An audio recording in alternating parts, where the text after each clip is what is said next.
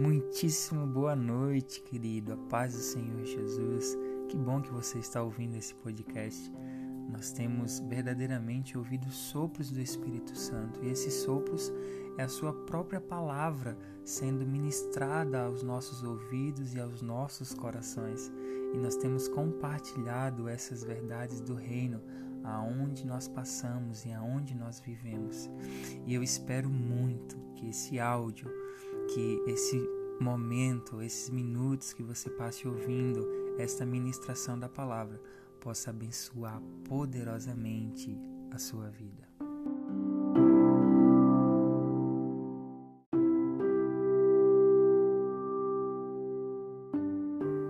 Lembrando que o título que carrega esses podcasts da noite que nós encaminhamos aqui perto da madrugada é Sobremesas Lunar, onde nós nos alimentamos após ter nos alimentado o dia todo, nós comemos uma sobremesa deliciosa da parte do amado, algo que alimenta as nossas vidas, alimenta a nossa alma e nos leva a desejar mais e mais pela sua bondosa palavra.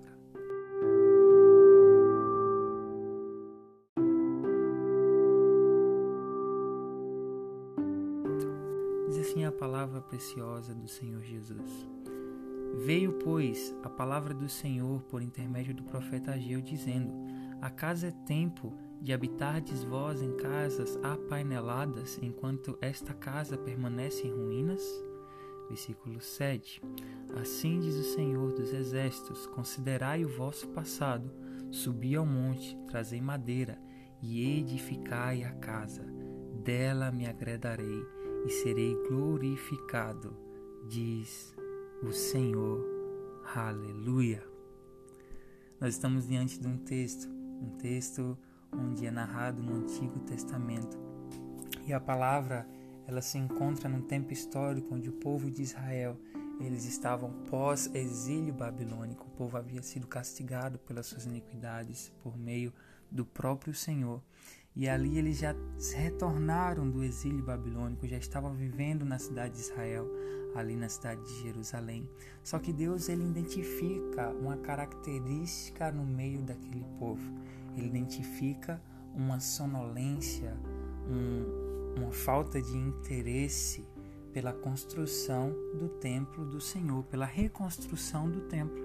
E o Senhor veio para ele e questiona dizendo: Olha, a casa é tempo de vocês ficarem vivendo na casa de vocês, a vida boa de vocês, decorando e construindo as casas para vocês, e a casa do Senhor continuar em ruínas, a falta de interesse do povo pela reconstrução do templo do Senhor significava o desprezo ou a falta de interesse também do povo pela preciosa, especial presença do Senhor ali junto com eles. Eles não estavam nem aí querendo saber de Deus. Eles não estavam nem aí querendo saber das coisas do Senhor, de lhe prestar adoração, de lhe prestar orações e de lhe prestar sacrifícios. E muitas das vezes nós nos encontramos exatamente como aquele povo, exatamente como aquele país, exatamente como essa casa do Senhor que se encontrava naquele tempo em ruínas a palavra do Senhor no livro de 1 Coríntios, no capítulo de número 3 e também no capítulo de número 6, vai fazer afirmações dizendo que nós somos edifícios do Senhor, nós somos morada, templos do Espírito Santo. Isaías 57, versículo 15, o próprio Deus vai falar dizendo: Olha, eu habito no alto e santo lugar, mas eu também habito no coração dos contritos, dos humildes. Ou seja, entenda essa afirmativa: o Senhor ele habita dentro do nosso coração. Uau, isso é muito precioso, isso é muito poderoso. O Senhor, ele habita dentro de mim. Nenhuma religião proporciona isso além do próprio cristianismo. Olha, os seguidores de Maomé não têm Maomé dentro deles. Os seguidores de Buda não têm Buda dentro deles ou qualquer outro líder religioso e religião que as pessoas venham seguir.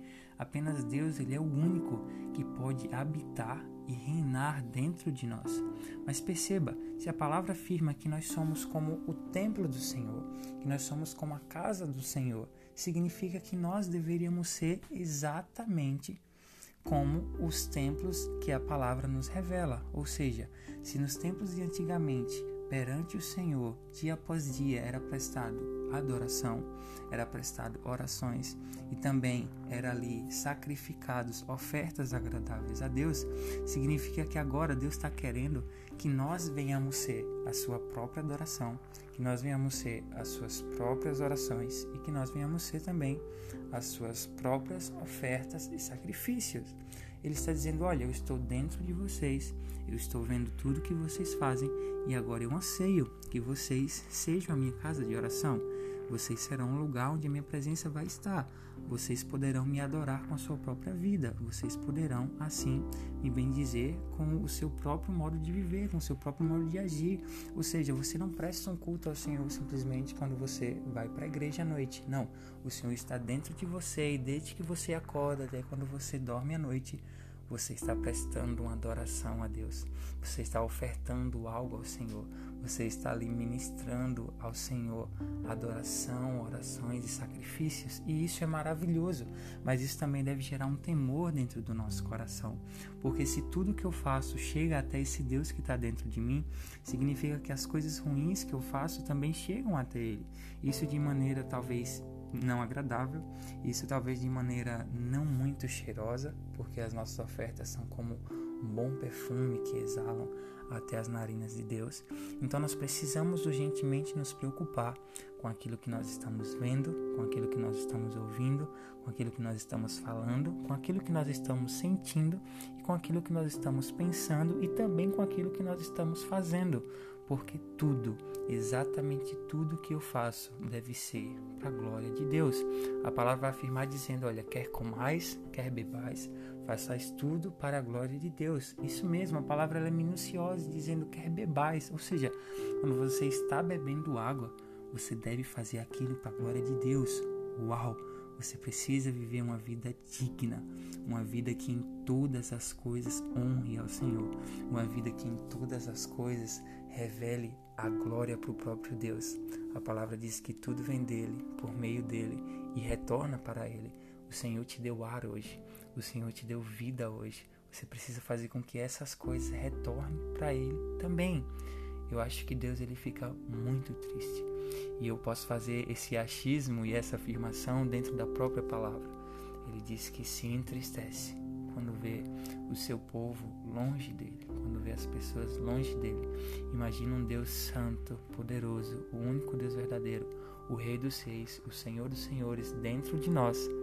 E muitas das vezes nós temos desprezado, muitas das vezes nós estamos forçando a dividir espaço com as coisas desse mundo, com os prazeres da carne, com os entretenimentos que o mundo oferece, com as nossas paixões carnais e as nossas distrações. Deus está dentro de nós e Ele vem dizer para cada um nessa noite, nesse dia: reconstrua o lugar de adoração, reconstrua o lugar de oração, reconstrua o lugar de sacrifício, porque ali eu serei adorado e serei glorificado e me agradarei, diz o Senhor. É isso que fala G1, versículo de número 8.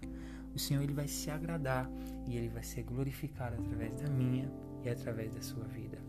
Você precisa mudar a sua conduta, entender que Deus te chama para ser justo e ser fiel em todas as coisas.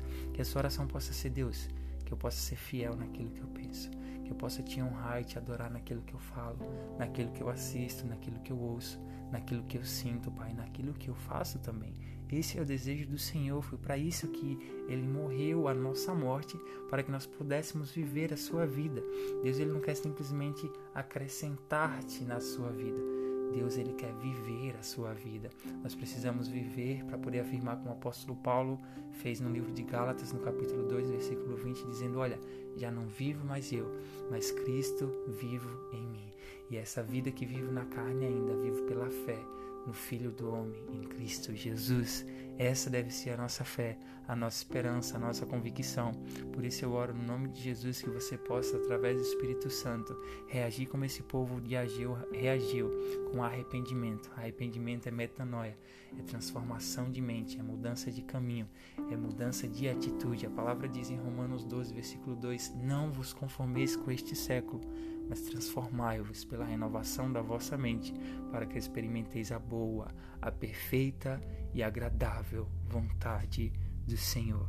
Finalizo esta mensagem, este sopro do Espírito deste dia, repetindo o versículo de número 8 que diz: Subi ao monte, trazei a madeira e edificai a casa do Senhor, porque dela me agradarei e serei glorificado, diz o Eterno.